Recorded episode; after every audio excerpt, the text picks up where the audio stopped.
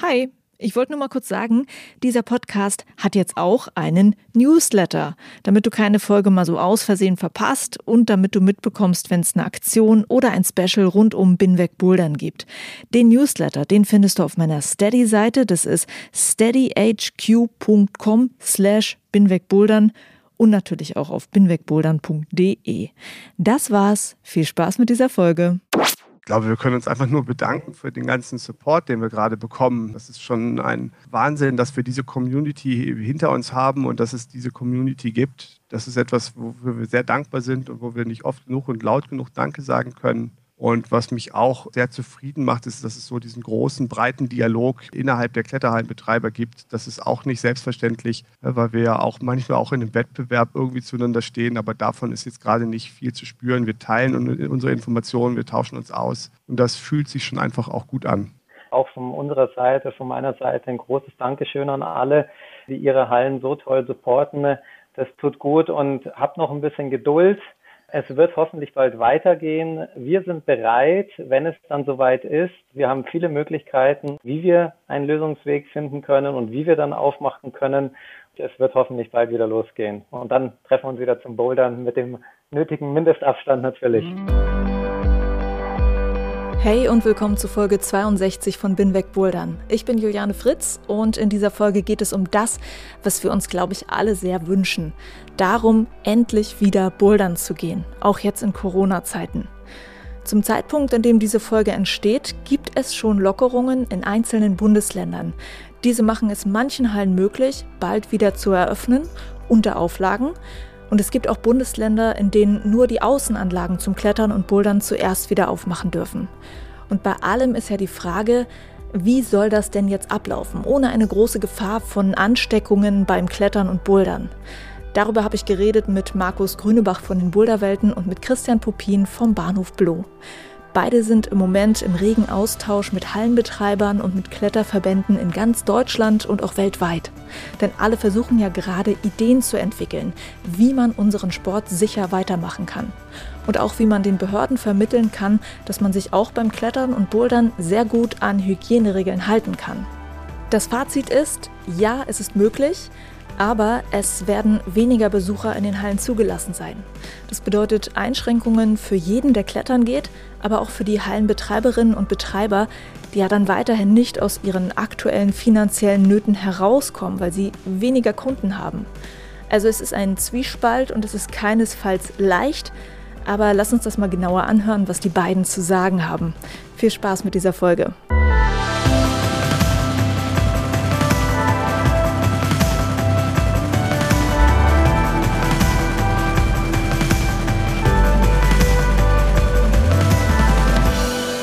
Es gibt ein Strategiepapier zur Wiedereröffnung der Kletter- und Boulderhallen. Das wurde gemacht von Vertretern mehrerer Kletterverbände, international und national.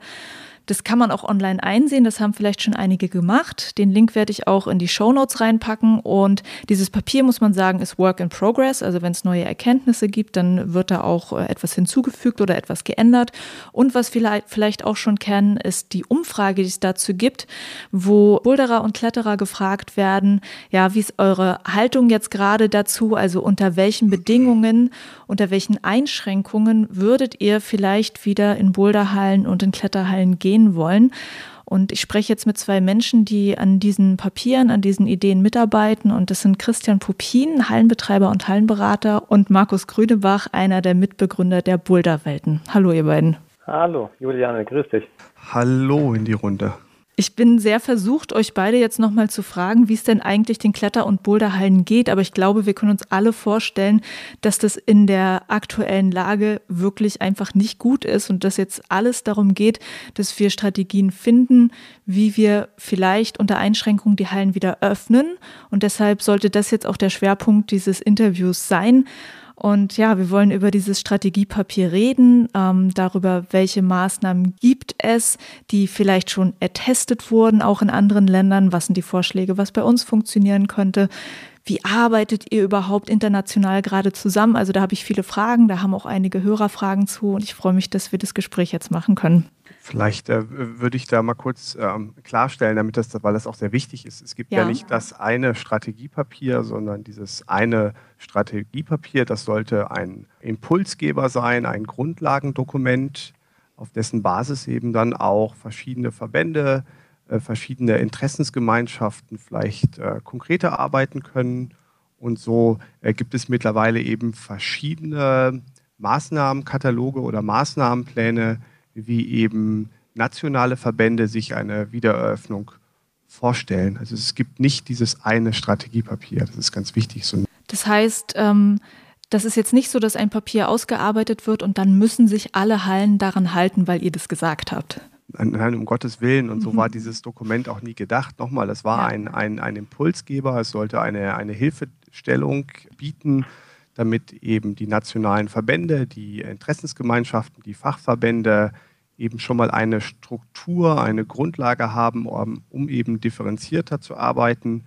Man darf ja auch nicht vergessen, dass natürlich hier auch die Situationen in den verschiedenen Ländern unterschiedlich sind. Also man muss hier sehr stark nationale oder sogar regionale Details berücksichtigen. Hier gilt zunächst sowieso erstmal der Ansatz, dass man sich an den allgemeingültigen Abstands- und Hygieneregeln orientiert. Also erstmal, was gilt für andere Betriebe und Geschäfte und was für Hinweise gibt es aus dem Bereich Arbeitsschutz und welche Hinweise geben so renommierte Institute wie das Robert Koch Institut. Und danach schaut man erst mal, was muss man vielleicht spezifisch für Kletter- oder Boulderhallen noch vielleicht ergänzen. Wichtig war von vornherein einfach auch mal ja, den Fokus auch überhaupt auf Sportstätten, Boulder- und Kletterhallen zu bringen. Denn in den Medien und in der Öffentlichkeit hatten wir dazu überhaupt nichts gehört.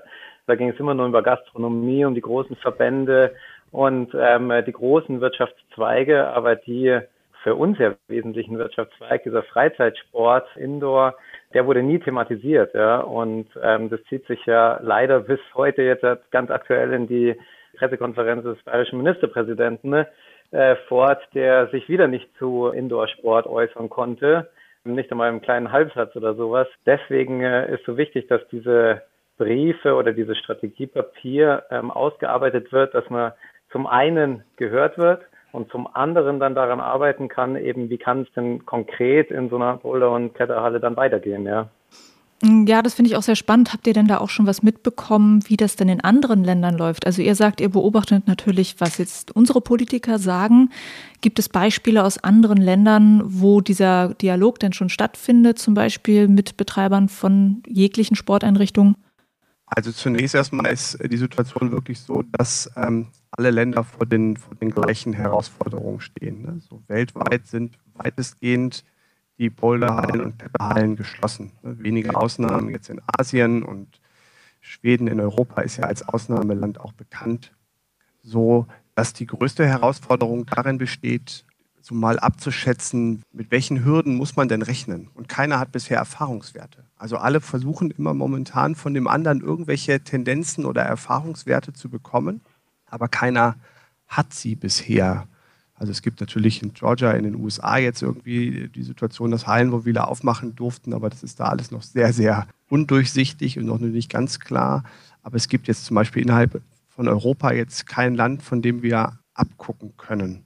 Ja, das ist erstmal die erste Herausforderung. Und so schaut man immer, wer hat vielleicht oder wo gibt es in politischen Entscheidungen zumindest mal die Situation, dass Klettern mit aufgenommen worden ist in irgendwelchen Allgemeinverfügungen. Aber das ist auch selten der Fall. Also das, was Markus eben sagte, wir finden nicht ganz so viel Gehör wie andere Sportarten. Und das stellt eben noch eine zusätzliche Herausforderung dar. Hm, ja, es wird halt eher über Fußball geredet, der Klettersport weniger. Du hattest gerade gesagt, es gibt noch kein Beispiel. Jetzt hatte mir gerade ein Hörer ein Beispiel aus der Schweiz geschickt, dass es da schon eine Wiedereröffnung gibt und dass da zum Beispiel die Kletternden dann ähm, so eine Selbstauskunft ausfüllen müssen, bevor sie in die Halle gehen, wo sie dann sagen, dass sie ja gesund sind und dass sie auch ähm, ihre Daten hinterlassen müssen für den Fall, dass dann doch irgendein Fall von einer Erkrankung auftritt, dass man genau nachverfolgen kann, wer wann wo war. Also ähm, kennt ihr dieses Beispiel aus der Schweiz? Also ich kenne die Grundlagen aus der Schweiz. Also ich kenne tatsächlich recht viele Grundlagen, was so international gerade passiert. Ich tue mich immer schwer mit Fakt, das ist so. Ne? Man muss das immer alles mit Vorsicht genießen. Mein Kenntnisstand ist der, dass in der Schweiz die Anlagen ein Branchenkonzept ausarbeiten mussten, was wir dem äh, Bundesamt für Sport vorlegen mussten, um dort zu erläutern, wie sie sich eine Wiederaufnahme des Kletterbetriebs vorstellen. Hier geht es darum, dass dann eigentlich am 11. Mai ne, eine mhm. Wiederaufnahme möglich sein soll. Also ob jetzt heute schon Indoor-Kletteranlagen in der Schweiz auf sind, weiß ich nicht, wäre mir ah, okay. neu. Wir haben eine grundsätzliche Entwicklung, dass Außenkletteranlagen so langsam wieder öffnen. Aber nicht nur außerhalb der deutschen Grenzen, sondern auch ja innerhalb Deutschlands. So dürfen jetzt zum Beispiel, ich glaube, in Sachsen und in Niedersachsen Außenkletteranlagen wieder öffnen. Und in Rheinland-Pfalz hätten sie wahrscheinlich auch letzte Woche schon öffnen dürfen, wenn man die Allgemeinverfügung richtig interpretiert. Ja, und, und Juliane, wie skurril das dann teilweise ist, wenn man jetzt das Beispiel Schweiz äh, sich nimmt, ja, die Branchenvertreter haben ja da so ein Blatt ausgearbeitet, äh, wie es möglich ist. Und das Gesundheitsamt in der Schweiz hat dann aber die Vorgabe gemacht, jedes Sportgerät muss irgendwie täglich gereinigt werden. Ja. Jetzt ist es natürlich für Kletter- und Boulderhallen ziemlich schwierig, da jeden Griff tagtäglich zu äh, reinigen und zu mhm. desinfizieren. Mhm. Das macht überhaupt keinen Sinn in dem Sinn. Entsprechend geht da jetzt die Arbeit wahrscheinlich der Interessenverbände weiter und äh, müssen dann konkretisieren äh, diese Themen und dann eben sagen, okay, wie machen wir es denn jetzt explizit? Lassen wir nur noch Leute mit Liquid Shock zum Beispiel rein, weil das vielleicht desinfizierend wirkt oder wie können wir das machen, dass wir unser Sportgerät, den Fels oder die Klettergriffe eben äh, möglichst desinfizierend behandeln können, ja. Mhm. Und da gibt jetzt, jetzt die eine Institution was vor. Jetzt muss man damit klarkommen erstmal, beziehungsweise sich Lösungen dann weiter überlegen. Und darum geht es uns auch, wenn jetzt halt die Politik eine Verallgemeinerung rausgibt, für alle Sportstätten gilt das Gleiche sozusagen, dass man dann aber mit dem Strategiepapier konkret sagen kann, ja, und wie ist das denn jetzt in den Sporthallen, in Kletter- und Boulderhallen explizit, ja? Hier wird dann die große Arbeit losgehen, das eben auszuarbeiten, ja. Was ich gerne darüber auch noch, bevor wir konkret über die Maßnahmen reden, die da jetzt besprochen werden, wissen würde, wer redet denn genau eigentlich mit wem international gerade? Und welche Expertise holt ihr euch auch mit rein, um dann bestimmte Sachen ausarbeiten zu können? Ja, vielleicht dazu, also es war dann schon so, dass dieses Publizieren von diesem Strategiepapier eigentlich so diesen schon diesen Impuls zu diesem internationalen Dialog gegeben hat. Natürlich waren auch die nationalen Fachverbände und Interessensgemeinschaften vorher schon aktiv. Also zum Beispiel die Niederländer haben ähnlich schon Mitte April ein, ein Strategiepapier oder einen Lösungsansatz ausgearbeitet, den sie der Regierung vorgestellt haben. Und dieses wirklich Publizieren und weltweit verbreiten hat letztendlich so einen so Dialog ausgelöst. Auf einmal war im Grunde eine Grundlage da und man hat sich im Grunde darüber unterhalten. Und jetzt sprechen halt natürlich die großen Verbände wie die IFSC oder in den USA die Climbing Wall Association, die CWA oder in England die uh, Association of British Climbing Walls sprechen miteinander. Auch der DAV äh, aus Deutschland ist beteiligt an diesem Dialog. Und es geht primär einfach nur um Erfahrungs- und Wissensaustausch, aber schon auch in vielen Details um Punkte, die, die ähm, konkrete Maßnahmen betreffen. Also die Frage, wie viel Quadratmeter pro Person ist ein guter Grundlagenschlüssel, den man in so ein Dokument einbringen sollte. Und dann schaut man, was ist in Großbritannien und was ist in Deutschland die Empfehlung und was sprechen die Italiener, die ja vielleicht auch aus einer ganz anderen Perspektive Risiken bewerten, die ja viel stärker auch von, von dem Coronavirus betroffen waren und sind. Und da findet einfach mal so ein Austausch zwischen diesen großen Verbänden statt und einigen Experten, die mitreden dürfen.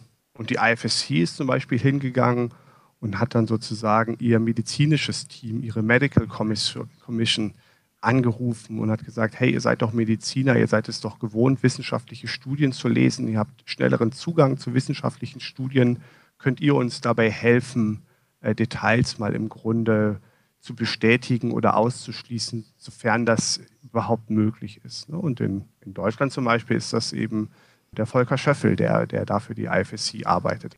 Mhm. Und das ist ja auch, ähm, so wie ich das jetzt mitbekommen habe, schon einzigartig, oder? Dass es jetzt so einen starken internationalen Austausch gibt zu diesem Thema. Also habt ihr jemals zu einem Thema so viel international geredet mit Menschen aus der Kletterszene? Wie ist das?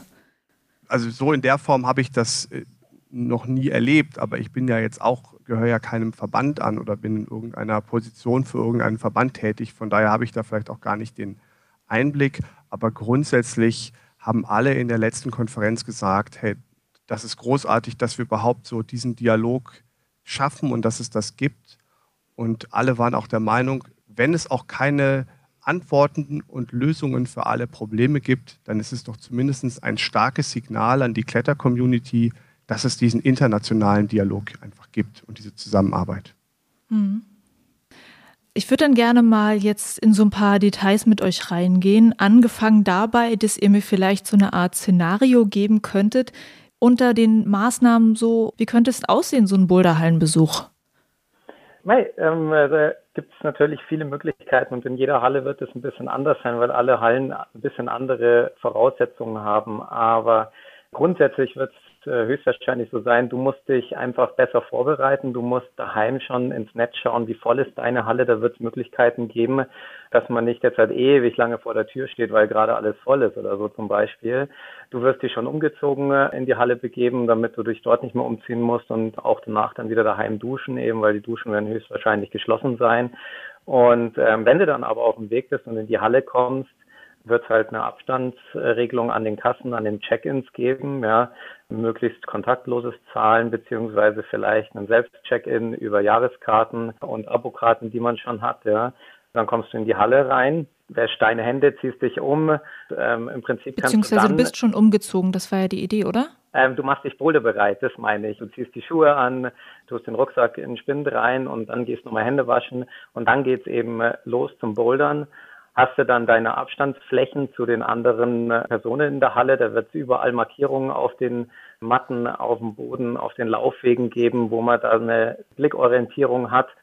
Ja, und dann kannst du im Prinzip bouldern gehen und musst dir halt die Flecken in der Halle raussuchen, die frei sind. Nachdem aber die Halle nicht besonders voll sein wird, wird es auch überhaupt kein Problem sein, ja. Und man muss natürlich sehr, sehr viel Bewusstsein dafür mitbringen, wo steigt gerade einer ein, dass ich den nicht treffe. Aber das ist beim Bouldern ja sowieso der Fall. Also man darf sich ja sowieso auch beim Bouldern nicht übereinander bouldern und alles, mhm. ja. Also wenn man dann mit den normalen Boulder Erfahrung mit normalen Boulderregeln rangeht, sollte es da keine Probleme geben. Ja. Ich denke, dass am sinnigsten ist, dass man dann Liquid Chalk verwendet, dadurch, dass ähm, der Liquid Chalk einfach einen hohen Alkoholgehalt hat, ist die Wahrscheinlichkeit, dass da ein Virus sich oder ein Virus ablagert, einfach extrem gering. Ja. Wenn ich jetzt mit Liquid Chalk dann bouldern gehe, können wir die Wahrscheinlichkeit der Ansteckung nochmal reduzieren. Leider kann man dann natürlich Pausen zwischen Bouldern nur alleine machen, mit Abstand zu allen. Ja. Höchstwahrscheinlich werden wir natürlich eine Maske tragen müssen, wie es in allen anderen ähm, Anlagen ist. Da können wir später auch nochmal konkret drauf kommen, wie das vielleicht ausschauen wird. Man wird sehr rücksichtsvoll mit den anderen Menschen umgehen müssen, die in der Halle sind. Also die Abstände wahren, ähm, schauen, wo sich die anderen Leute bewegen und natürlich auch rücksichtsvoll gegen allen anderen Kunden, die auch später kommen wollen. Das heißt, irgendwie eine beschränkte Aufenthaltsdauer in der Halle eingehen müssen. Das heißt, eineinhalb bis zweieinhalb Stunden stehen da im Raum. Früher kann man natürlich immer gehen, aber dass man sich dann nicht fünf Stunden gemütlich macht, weil dann ist es einfach für die anderen nicht fair. Ja, und dann im Prinzip am Ende, wenn ich platt bin, packe ich meine Sachen und fahre nach Hause, dusche mich daheim eben erst, ja, und nicht in der Halle. Das ist vielleicht so der wesentliche Unterschied, ja. Genau. Mhm. Ja, erstmal sollte man sich bewusst machen, dass diese allgemeingültigen Abstands- und Hygieneregeln, die werden definitiv auch in jeder Kletter- und Boulderhalle gelten. Jetzt auch mal unabhängig davon, wie die einzelnen Bundesländer entscheiden. Und für uns wird es nachher sehr wichtig sein, dass alle Besucherinnen und Besucher, alle unsere Gäste sich wirklich da auch dran halten. Ne? Dass wir das einfach mal grundsätzlich verstehen und mit der nötigen Disziplin auch umsetzen. Ne? Weil sie letztendlich uns damit überhaupt erst ermöglichen, dass wir vielleicht irgendwann wieder den Betrieb aufnehmen können. Und die, die größte Hürde wird vielleicht erstmal sein, dass eben eine begrenzte Anzahl an Besuchern in die Halle darf. Ne? Also momentan diskutiert man, ob das dann genehmigt wird, muss man sehen, dass eben pro 10 Quadratmeter Sportfläche, vielleicht auch Mattengrundfläche, aber reden wir mal von der Sportfläche, eine Person in die Halle darf. Und dann wird man sich vielleicht mal gedulden müssen, wann man in die Halle kommt und wann man vielleicht ein freies Zeitfenster findet. Ne? Also Geduld wird vielleicht auch gefragt sein und Rücksichtnahme eben. Mhm. Habt ihr das für eure Hallen mal durchgerechnet? Also wie viele Besucher hattet ihr eigentlich normalerweise und wie viele könnte man denn jetzt eigentlich reinlassen? Jetzt in der Boulderwelt Ost und bei dir, Christian, äh, im Bahnhof Bloh. Wie viel wären denn das? Also der Bahnhof Bloh ist ja eine, eine recht kleine Boulderhalle. Wir sind ja ein Boulder-Café mit einem großen Gastronomieteil. Das wissen, glaube ich, ja jetzt viele mittlerweile. Aber wir haben zum Beispiel 400 Quadratmeter Boulderfläche. So, jetzt mal losgelöst, ob wir noch zusätzliche Sportflächen haben, nehmen wir nur mal die Boulderfläche, dann wären das 40 Personen, die gleichzeitig da sein dürften. Das ist ganz klar, dass wir mit 40 Personen am Tag würden wir, würden wir das nicht schaffen. Also wenn ich meine, wir würden das nicht schaffen, wir würden das wirtschaftlich nicht schaffen. Das würde im Grunde uns nicht die Probleme nehmen, die wir haben. Mhm. Also wird man am Ende Lösungen entwickeln müssen, wie über den Tag verteilt eine größere Anzahl an Besuchern kommt. Und das wird auch ein Ansatz sein, wo wir auch auf ein Verständnis bei den Kunden angewiesen sind, dass wir da Zeitfenster anbieten müssen, die ja, eben nicht den vollen Tag ermöglichen oder lange drei bis vier Stunden Zeitfenster sein werden. Ja. Markus, hast du dazu auch noch äh, Rechnungen angestellt für euch? Ja, es ist halt ähm, äh, ganz geil, was der Christian gesagt hat. Wenn man das dann hochrechnet auf die größeren Hallen, jede Boulderhalle ist ja unterschiedlich von seiner Größe. Da wären ein Bruchteil der Eintritte nur möglich sein, die normalerweise so eine Halle besuchen. Und generell ist es halt so, eine Boulderhalle ist, also gerade die größeren Boulderhallen auch, sind einfach nicht besonders profitabel. Also die müssen voll sein, damit sie gut funktionieren auch, ja. So ist das Konzept dahinter. Und jetzt halt, wenn wir die nur ähm, äh, zu einem Viertel oder zu noch weniger sogar nur auslasten können, ja, dann äh, funktioniert es natürlich nicht. Ja. Es geht jetzt halt aktuell nicht darum, dass man hier irgendwie großen Profit rausschlägt. Ja. Also das ist genau das Gegenteil. Ja. Also wir versuchen die Branche, also wir versuchen überhaupt wieder das Bouldern zu ermöglichen und wir mhm. versuchen einen Weg zu finden, wie die Boulderhallen und die Kletterhallen überleben können. Ja? ja. Weil äh, wenn der Shutdown für die jetzt über Monate anhält, dann wird es Schließungen geben. Wenn wir aber diese großen äh, Defizite, diese großen ähm, Verbindlichkeiten, die sich aufbauen, ein bisschen reduzieren lassen, dadurch, dass das Minus pro Monat nicht mehr ganz so groß ist, ja, das ist eben äh, der Aspekt dabei, ja. Ja, es, es geht ja tatsächlich auch darum, mal so erste Lösungsansätze zu entwickeln, wie vielleicht auch einzelne Mitarbeiter ein bisschen aus der Kurzarbeit geholt werden können. Es geht aber auch darum, wie vielleicht Inhaber oder Geschäftsführer von den Hallen auch wieder irgendwie sich eine, ein Gehalt oder eine Vergütung auszahlen können. Neben natürlich der Frage, wie können überhaupt so Grundbelastungen wie Miete oder Darlehenstilgung weiter geleistet werden weil man darf ja nicht sich vertun. Alles, was da bisher erstmal gestundet wurde, ist ja nicht erlassen worden. Also wir haben jetzt schon zwei Monatsmieten auf dem Bierdeckel und irgendwann kommt vielleicht noch eine Monatsmiete dazu und dann kommt vielleicht noch die nächste Darlehensrate. Da, da hat jede Halle mittlerweile einige Schulden aufgebaut, Verbindlichkeiten aufgebaut jeder, der sich das nur privat so vorrechnet, was das bedeutet, wenn ich irgendwann bei einem reduzierten oder gar keinem Einkommen vielleicht trotzdem irgendwann meine Monatsmiete irgendwie auf so einen Bierdeckel draufschreibe, mhm. der weiß, mhm. dass das irgendwann ähm, ausweglos sein kann, ne? weil man da irgendwann immer mehr Schulden macht. Und genau das passiert gerade in den Kletter- und Boulderhallen. Ja, und, und dazu sind natürlich auch gerade die Inhaber nicht abgesichert über ein Kurzarbeitergeld, die sich dann eben jetzt seit sechs Wochen wahrscheinlich keine Vergütung ausgezahlt haben. Die haben aber auch natürlich eine Familie, einen Haushalt, den sie ne, unterhalten müssen. Und mhm. da wird es dann irgendwann einfach auch eng. Ja, und das hat auch nicht unbedingt mit erfolgreicher oder nicht erfolgreicher Halle zu tun, weil ähm, die Krise kam ja völlig überraschend. Die konnte man nicht vorgreifen, nicht vorplanen und so. Und deswegen hat es halt so reingeknallt von äh, jetzt auf gleich. Und ähm, eine erfolgreiche Halle, die normalerweise guten Umsatz macht, die aber kurz davor wahnsinnig viel investiert hat und keine liquiden Mittel hat, die hat ähm, eventuell größere Probleme als eine kleinere oder nicht so erfolgreiche Halle, die aber jahrelang so ein kleines liquides Polster aufgebaut hat und jetzt halt weiterlaufen kann. Ja. Also deswegen ähm, ist das Thema erfolgreich oder nicht erfolgreich oder mäßig erfolgreich völlig irrelevant für diese Krise. Ja, äh, wichtig zu verstehen auch für alle, dass das hier ein Thema ist eben, was wirklich jede Halle betrifft. Ja. Ähm, ich habe auch eine Frage von einem äh, Hallenbetreiber gehabt, der meinte, ist es nicht so, dass man eigentlich viel mehr Arbeitsaufwand hat in den Hallen? Also zum Beispiel Reinigungsaufwand wird ja dann viel mehr sein. Und ist es verhältnismäßig dazu, wie viel man überhaupt einspielen kann, dadurch, dass man ja weniger Besucher hat in der Halle? Habt ihr da das auch mal diskutiert mit Hallenbetreibern? Ja, das ist ganz klar ein ähm, ganz entscheidender Punkt. Also die Fixkosten, die wir haben werden in dieser reduzierten Öffnung, ja, die werden relativ hoch sein. Reinigungskosten sind sowieso in der Boulderhalle, ähm, also vor allen Dingen in der Boulderhalle, aber auch in der Kletterhalle extrem hoch, weil ja ähm, alles jeden Tag äh, geputzt wird, mehrfach am Tag oft äh, geputzt wird und der ganze Chalk in der Halle weggeputzt wird und so weiter. Also das ist extrem hoch und das wird jetzt weiterhin so sein und tendenziell natürlich eher mehr noch sein. Ja. Dann muss man mehr Personal reinstellen im Verhältnis zu den Kunden, die kommen, weil natürlich sämtliche Vorschriften auch irgendwie kontrolliert werden müssen und eingehalten werden müssen. Und entsprechend wird es nur mit dem guten Support der Kunden auch sein, dass sie auch sagen, ja, ich zahle den gleichen Preis, auch wenn ich Einschränkungen habe. Nur so wird es funktionieren. Ja. Und wie gesagt, es geht nicht darum, mehr Gewinne zu erwirtschaften. Es geht darum, das Minus nicht ganz, ganz so groß werden zu lassen. Ja. Du sagtest gerade zum gleichen Preis. Ähm, es gab, glaube ich, in der Umfrage auch schon die Frage, wärst du bereit, sogar mehr zu zahlen jetzt? Ja, den, da weiß, glaube ich, der Christian besser, ähm, äh, wie da der aktuelle Stand ist. Ja, ich kenne zumindest Zwischenergebnisse oder Tendenzen.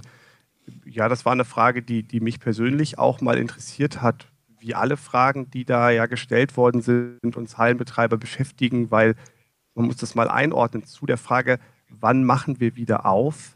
Sind wir ja mit der Frage konfrontiert oder mit dem Problem konfrontiert, dass wir wissen, wir wissen nicht, wie hoch die weiteren Einschränkungen sein werden. Also wir wissen gar nicht, auf welchen Betrieb wir uns genau einstellen können und was auf uns zukommt. Von daher war das schon jetzt sehr wichtig, diese Ergebnisse aus diesen Umfragen mal zu bekommen. Und da hat die Boulderwelt ja auch den Anstoß gegeben, die das eben mal angeregt hat. Und dann wurde das eben jetzt global weitergeteilt. Das Schöne ist, dass wir wirklich sehr positive Rückmeldungen auf diese Frage bekommen und viele Kunden, ich glaube, es sind über 70 Prozent gesagt haben, ja, wir wären auch bereit, den normalen Eintritt weiterzuzahlen, äh, auch wenn es zu Einschränkungen gerade auch durch die Zeitfenster kommt. Ja, und das ist natürlich für uns erstmal eine enorme Entlastung, dass wir da diesen Zuspruch aus der Community haben. Ne? Das, da sind wir natürlich sehr dankbar für. Ja, mhm. ja sehr schön. Aber nochmal den Punkt zurück. Jetzt auch mal das einzuordnen wieder, was das für ein Druck für uns Hallenbetreiber bedeutet.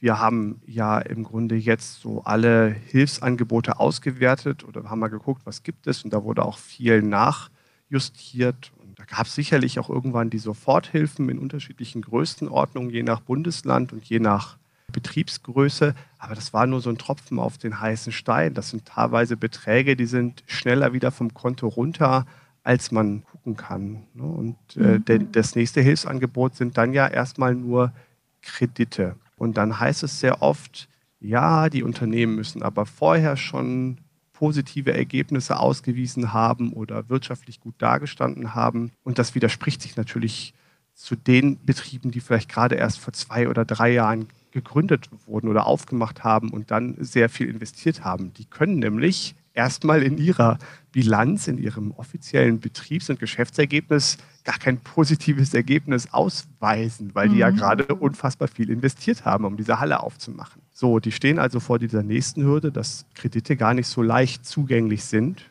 Und dann wiederum vor dem Problem, auch das habe ich, glaube ich, schon mal gesagt, diese Kredite, diese zusätzlichen Verbindlichkeiten sich gar nicht im normalen Rentabilitätsplan oder Businessplan abbilden lassen, weil ich kann ja mit den Eintritten, die ich erwarte, auf einmal nicht mehr Schulden tilgen. Auch das kann sich ja jeder privat vorstellen. Ne? Also jetzt hat man im Grunde sein, sein normales Einkommen, jetzt wird dieses Einkommen gekürzt, also man hat vielleicht nur noch ein reduziertes Einkommen und soll damit aber eine höhere Miete möglicherweise oder mehr, mehr Kredite tilgen. Das geht ja mhm. nicht. Ne? Das kann sich jeder vorstellen, dass das nicht funktioniert.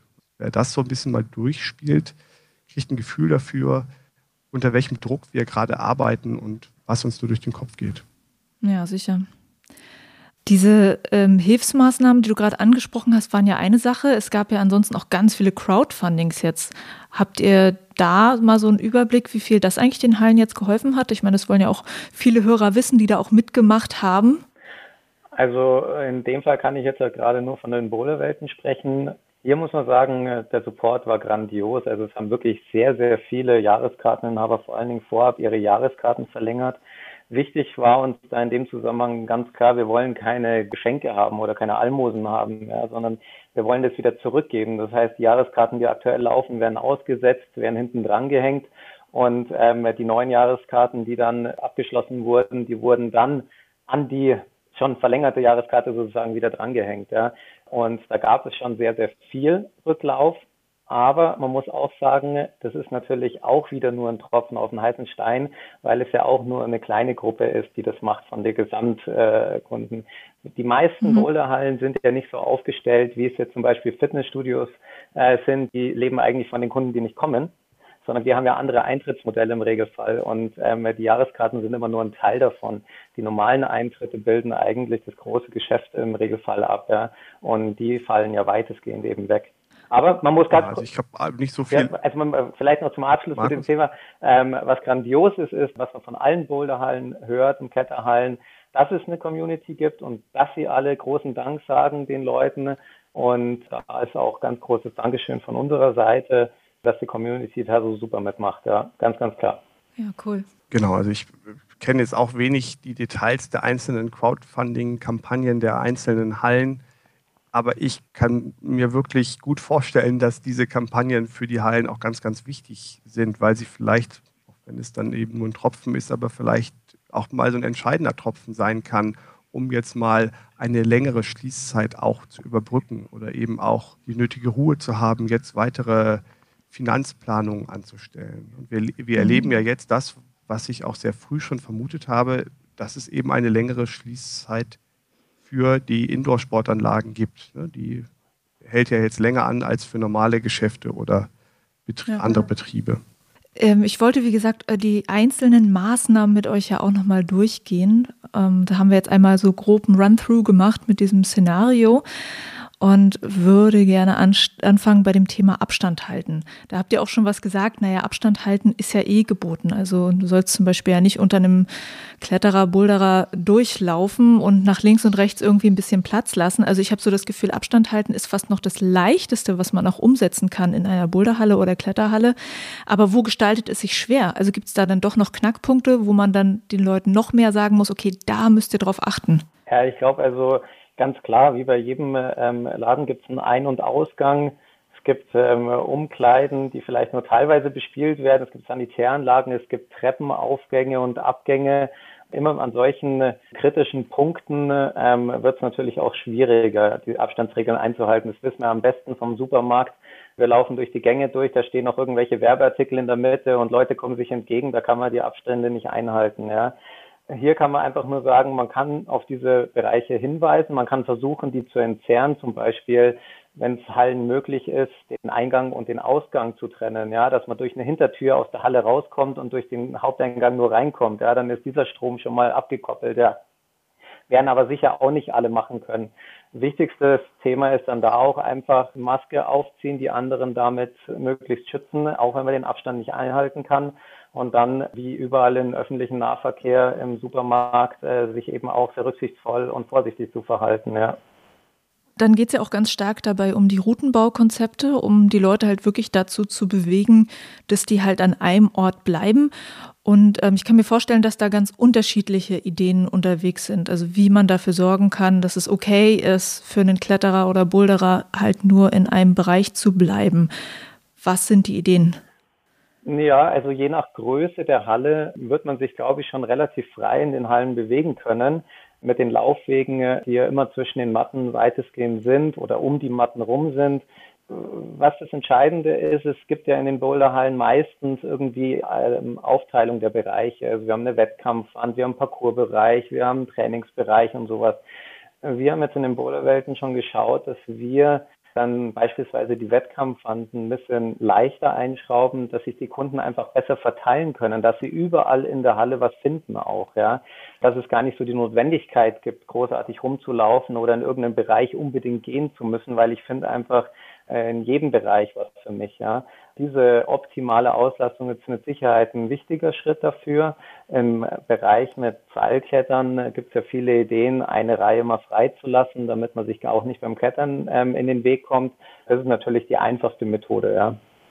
Wir sind grundsätzlich weiterhin auch nochmal, um das ganze Thema nochmal kurz äh, zu beleuchten, also wirklich auf die Disziplin der einzelnen Besucher angewiesen. Ne? Wir wären, glaube ich, nicht in der Lage, jeden einzelnen Bereich unserer Hallen genau abzutapen und Markierungen zu kleben, sondern wir brauchen einfach dieses verantwortungsvolle Handeln ja, der Kletterer wirklich in den Hallen. Das ist ganz, ganz wichtig, ne, weil das ermöglicht uns wahrscheinlich nachher erst unseren Betrieb aufrechtzuerhalten. Beim Routenbau noch mal ganz kurz hat der Markus das eben auch sehr, sehr schön gesagt, dass wir sicherlich versuchen werden, die Bereiche so zu beschrauben, dass ein großer Wechsel vielleicht auch gar nicht notwendig ist, und dem Ganzen kann man ja was Positives abgewinnen. Man kann nämlich, je nachdem, in welchem Bereich man nachher landet, einfach mal auch an seinen Defiziten arbeiten, ne? weil man dann in dem mhm. Bereich trainieren muss. Und ich finde, das hat auch was sehr Sympathisches. Ja, das stimmt. Und ich glaube, die Disziplin der Boulderer ist ja beim Bouldern allein schon durch die Sportart sehr groß. Also gerade wenn es an die Wand geht.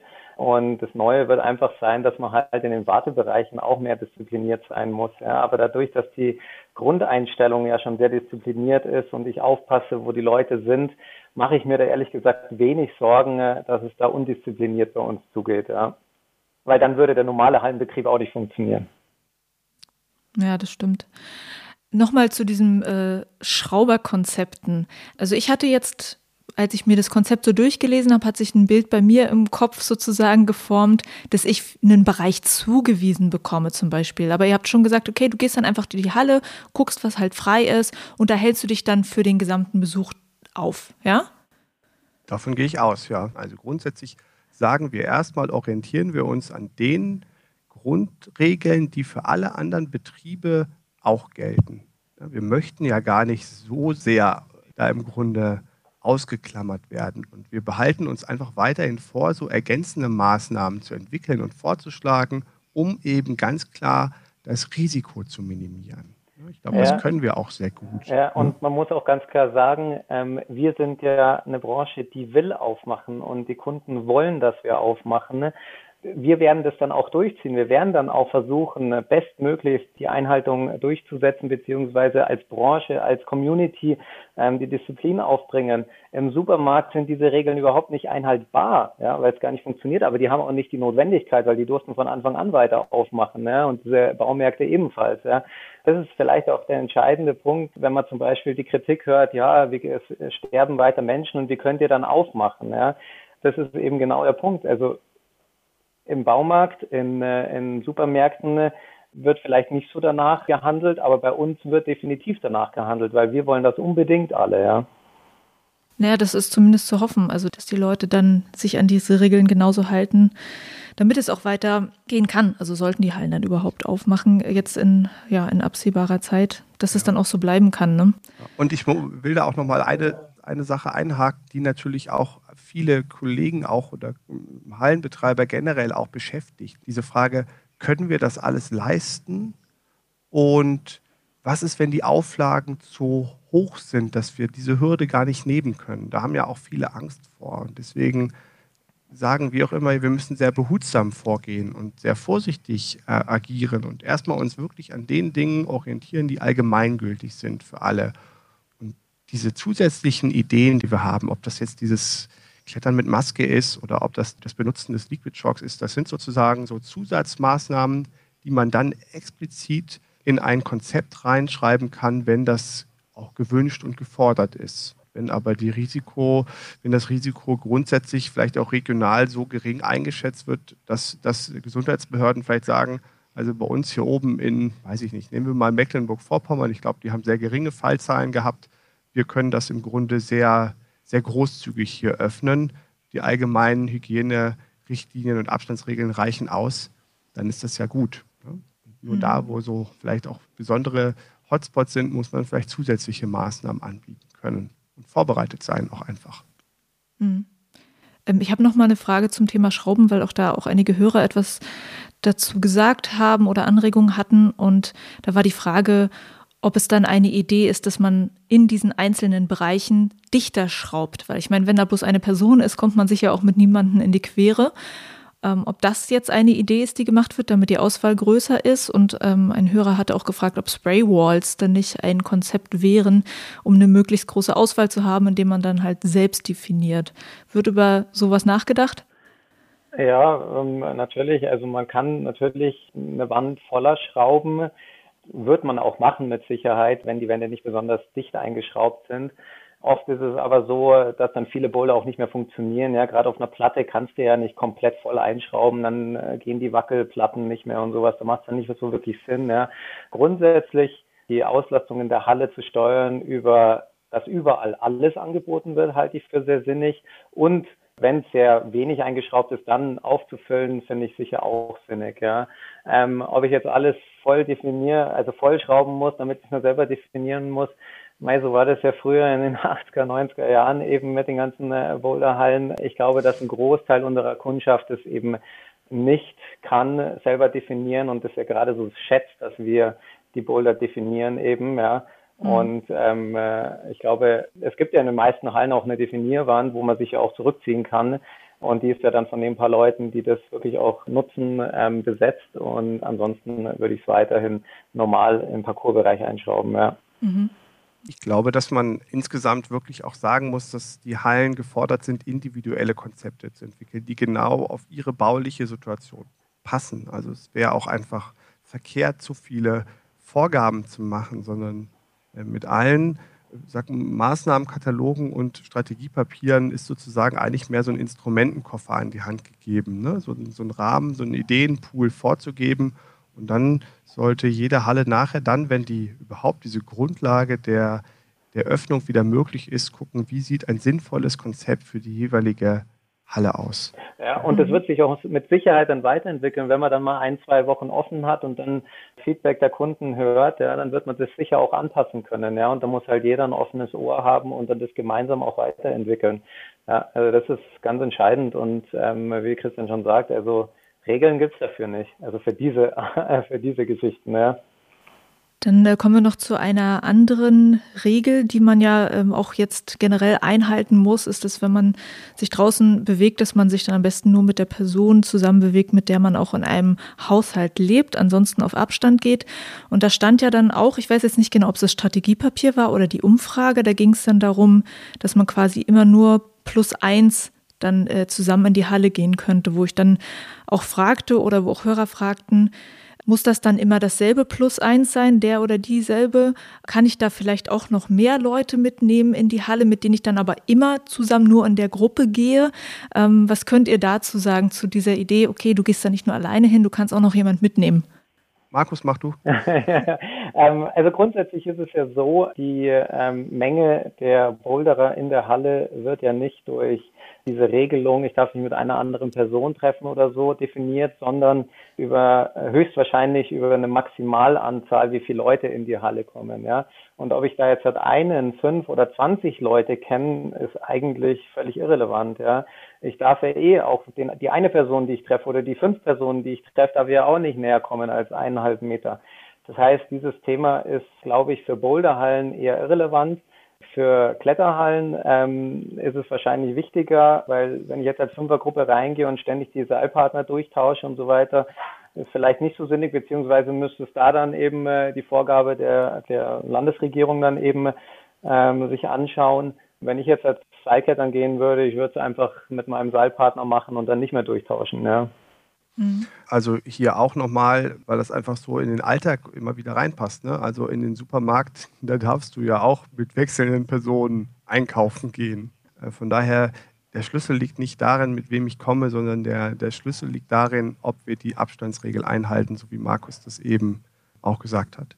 Mhm. Kann vielleicht noch ergänzen an der, an der Stelle, die Argumentation auch auf Seiten der Verbände, auch in der Schnittstelle DAV zum DOSB, die sieht ganz klar die Argumentationsgrundlage vor oder einfach das Argument, Bouldern und Klettern ist ein kontaktloser Sport.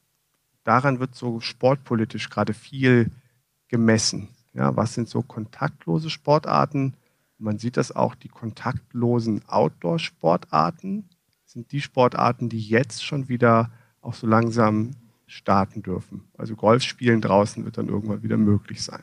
Aber das Thema Spotten kann man dann natürlich nicht umsetzen. Total richtig, das kann man an der Stelle nicht umsetzen und das hat vielleicht einen Einfluss darauf, wie wir vielleicht auch den Routenbau gestalten müssen. Ne? Dass man dann eben bestimmte Bewegungen vielleicht vermeidet, dass man ungünstig stürzen kann.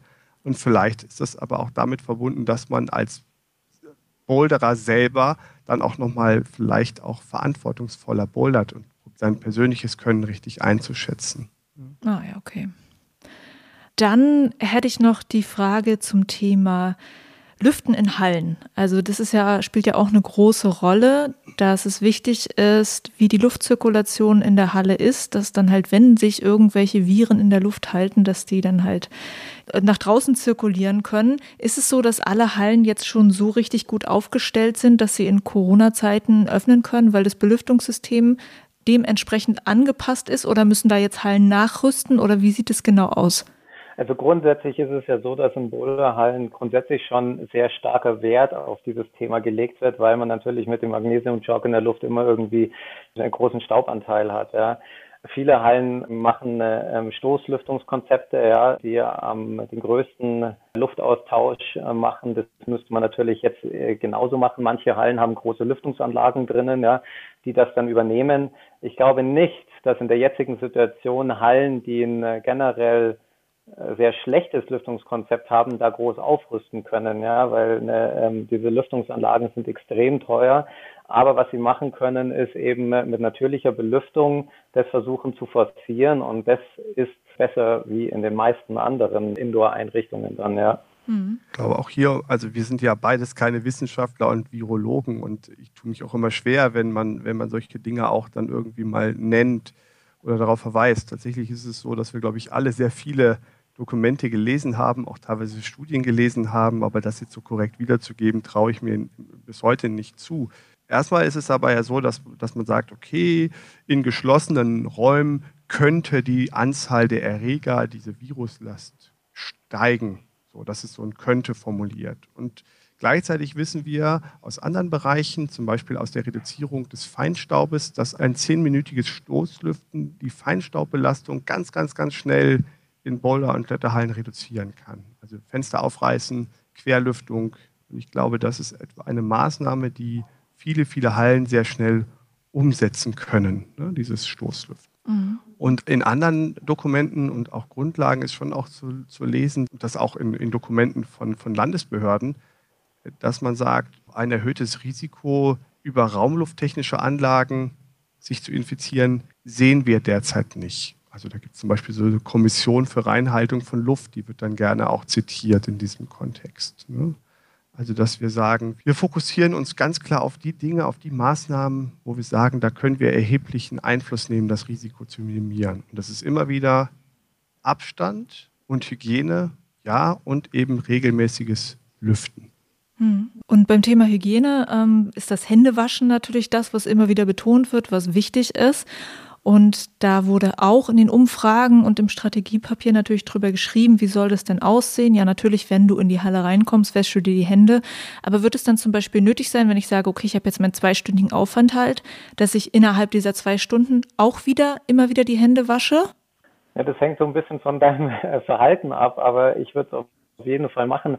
Man fasst sich mal ins Gesicht und tut die Maske wieder richtig hin äh, ähm. Sollte die Mas äh, Maske notwendig sein. Wenn nicht, langt man sich vielleicht auch mal an die Nase oder den Mund oder sowas, ja. Und danach sollte man auf jeden Fall die Hände waschen, ja. Und ähm, aber das ist, glaube ich, allgemeingültig für alle Bereiche und jetzt nicht irgendwie besonders bei uns. Ja. Wenn man diese allgemeingültigen Vorgaben vom RKI oder sowas da übernimmt, dann kommt man da sehr, sehr gut durch. Ja. Und wenn ich gar nichts anfasse und die ganze Zeit nur meine Hände nur an den Griffen habe und dann wieder runter und auch nichts anderes berühre, ja, dann brauche ich mir in dem Fall jetzt halt auch nicht so schnell die Hände waschen. Aber wenn ich, bevor ich mich wieder anders anfasse, sollte ich natürlich auch mir wieder die Hände waschen. Ja, das ist ganz klar. Mhm. Da gab es halt auch die Kritik dann von, ähm, von Leuten, die vorab Fragen geschickt haben für diese Folge, dass natürlich wenn du dir sehr oft die Hände wäscht während dem Klettern und Bouldern, dein, deine Haut weicht halt auf und wir alle wissen, wie schlecht es ist beim Klettern, wenn man so eine weiche Haut hat und dann da auch von Desinfizieren mehrmals auch die Rede ist. Und dann haben sie halt gefragt, na, ist das wirklich praktikabel für einen Boulderer oder Kletterer, weil man so oft Hände wäscht, so oft desinfiziert. Aber ihr sagt, wahrscheinlich ist es nicht so, dass ich jetzt nach jedem Boulder mir die Hände waschen muss. Nee, das würde ich nicht machen. Ne? Ich würde mir einfach danach nicht ins Gesicht langen, ja, nach, mhm. nach, nach jedem Boulder. Ich habe es ja vorhin schon angesprochen. Ich würde das Liquid Chalk als Chalk verwenden. Da gibt es so viele Anbieter inzwischen, die auch unterschiedliche Alkoholtypen verwenden, die hautverträglicher sind oder weniger hautverträglich sind. Ja. Ich boulder selber zum Beispiel seit über zwei Jahren in der Halle ausschließlich nur noch mit Liquid Chalk. Ja. Das hat natürlich Einschränkungen. Ich war früher Wettkampfkletterer, habe nur mit Chalk, normalem losen Chalk gebouldert, habe geschwitzt und alles und habe immer gedacht, es gibt keine andere Möglichkeit. Jetzt mache ich seit über zwei Jahren eben mit Liquid Chalk und habe dadurch fast keine Nachteile oder sie sind für mich vernachlässigbar. Ja. Und ähm, wenn man da so ein bisschen über seinen Schatten springt und dieses Liquid mehr verwendet, kann man, glaube ich, da auch wesentlich beruhigter unterwegs sein. Ja. Wurde das denn irgendwie in Studien mal getestet? Also wie hoch diese antivirale Wirkung dann wirklich ist? Ich glaube, in Amerika gibt es gerade eine Studie, aber da weiß der Christian mehr dazu, ja. Ja, also es ist so, dass, dass tatsächlich die CWA eine Studie in Auftrag gegeben hat an der Universität in Kanada, da mal eben das zu prüfen, wie sich Liquid Chalk und wie sich auch Magnesia auf den, auf den Virus auswirkt. Aber solche Studien zu beauftragen ist gerade unglaublich schwer, weil natürlich die Institute ja auch Zugang zu diesem Virus haben müssen. Ne? Das muss man ja auch mal einordnen, dass das gar nicht so leicht ist. Dann hat aber die IFSC hat natürlich auch eben ihre Medical Commission, ihre Mediziner gefragt.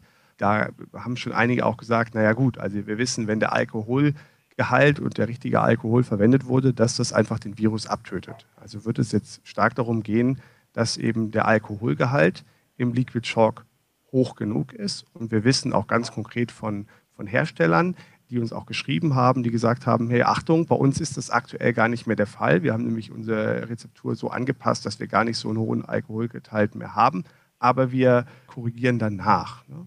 Aber ja. das sind erstmal alles ja so Zusatzeffekte, ne? weil Seife und Wasser sind erstmal der Schlüssel ne, zu einer erfolgreichen Handhygiene und dann würde ich mir schon öfter zwischen dem Klettern und dem Bouldern die Hände waschen. Und natürlich weiß ich, dass das jetzt irgendwie nicht gerade toll ist für meine Finger und für meine Haut. Aber ich muss mir schon überlegen, was ist jetzt gerade wichtiger oder was. Ja. Ne? Also mal das auch einzuordnen. Ne? Dann mit ein paar bestimmten Dingen werde ich wohl in den nächsten Monaten noch leben müssen. Ein paar Abstriche werden wir alle machen müssen, auch weiterhin.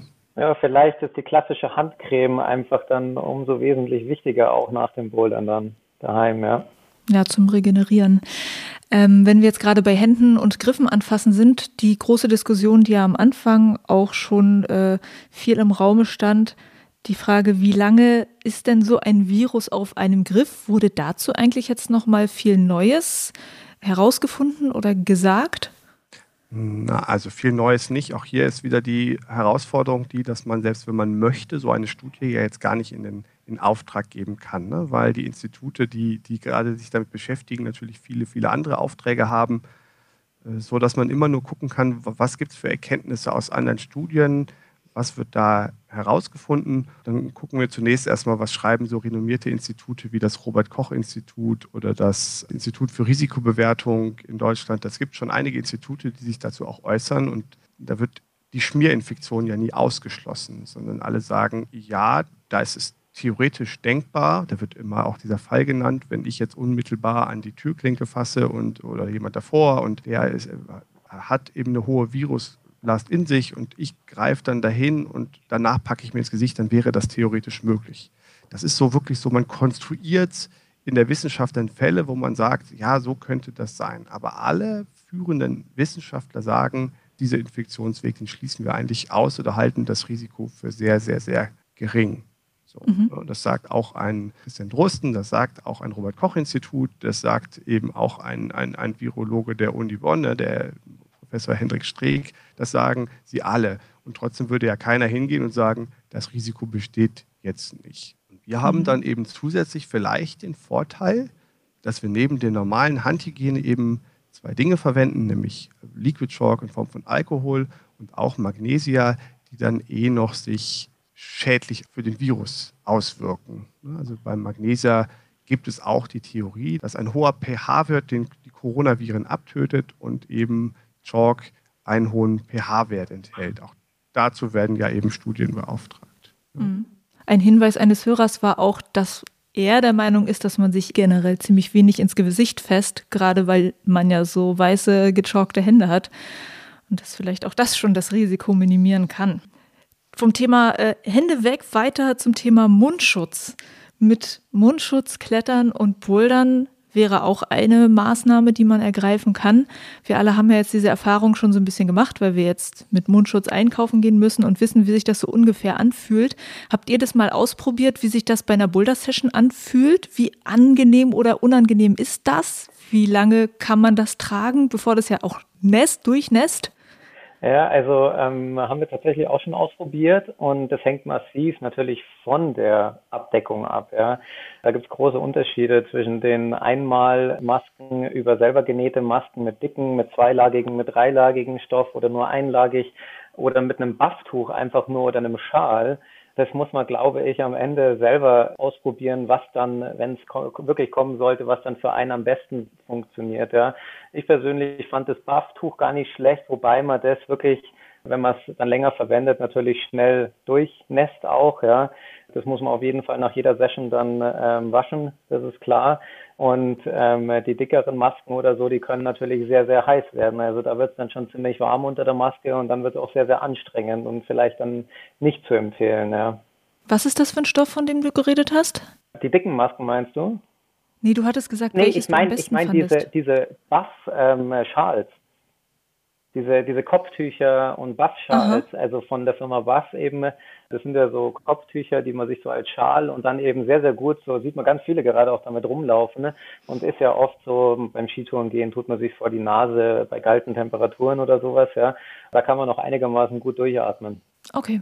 Weil eine Regel für die Art von äh, Mundschutz gibt's ja nicht. Also da gibt's ja die wildesten Sachen, die man auch in den Supermärkten sieht. Ja? Von der großen Gasmaske bis hin zum, zum Faschingshütchen, was vor den Mund gespannt wird, habe ich alles schon gesehen.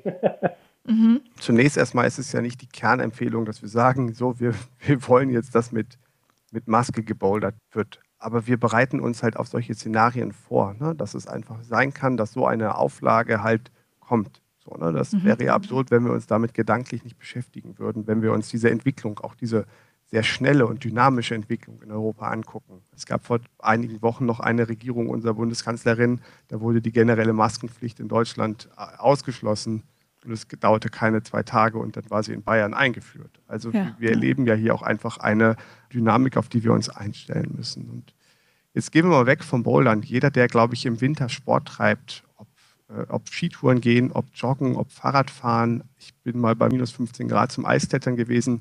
Da habe ich so eine Maske vor meiner Nase und meinem Mund gehabt, weil es so kalt war. Ne? Also so, ich will nicht sagen, das ist angenehm, aber das, das geht. Ich habe das ausgehalten den ganzen mhm. Nachmittag bis in den Abend rein bei gut anderen Temperaturen. Aber ja, natürlich wird es feucht unter der Maske, so wie wir das auch erleben. Aber es geht für zwei Stunden bestimmt auch, ja. Okay, ja. Dann hätte ich auch noch Fragen zum Thema Arbeitsabläufe beim Personal. Welche Gedanken gibt es dazu? Weil es geht natürlich auch darum, wie organisieren wir das Arbeiten, wie können wir auch Mitarbeiter natürlich schützen. Ja, also in erster Linie mal so die Sachen, die wir jetzt halt im Supermarkt und in Baumärkten überall auch schon gesehen haben. Plexiglasscheiben vor den Mitarbeitern an den Check-in-Theken oder an den Bistrotheken, ja.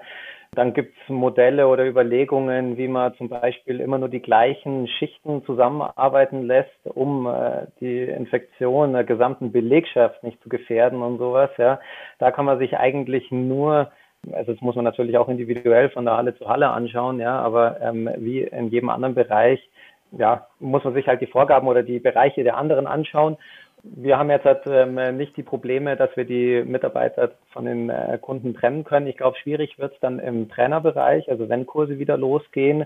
Und dort muss man dann ganz klar sagen, dann muss man wieder die ganz normale Abstandsregel auch einhalten. Ja, ja logischerweise. Auch hier ist es so, dass wir uns zwar Gedanken gemacht haben, wieso eben der Schutz der Mitarbeiter aussehen kann. Trotzdem orientieren wir uns da auch einfach an den Institutionen, die da auch die Vorgaben machen, also die Berufsgenossenschaften und für die Kletter- und Boulderhallen ist das die Verwaltungsberufsgenossenschaft. Die VBG hat hier eben Unterlagen bereitgestellt, wie wir auch unser Unternehmen in so einer Gefährdungsbeurteilung eben analysieren können, werden eben die empfohlenen Schutzmaßnahmen umgesetzt, aber auch so ein Bundesamt für Arbeitsschutz hat sich dazu geäußert.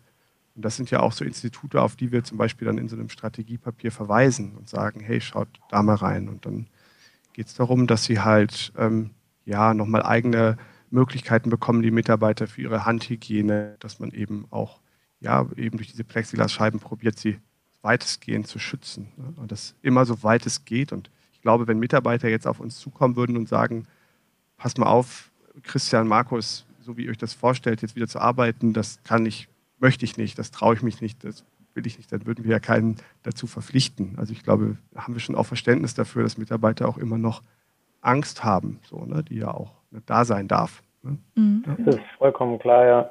Ach, apropos ja, solche Bedenken, habt ihr das eigentlich in den Umfragen auch bemerkt, dass generell jetzt Leute Bedenken haben, ob es zum Beispiel überhaupt richtig ist, Hallen jetzt schon aufzumachen? Wie war das Feedback da?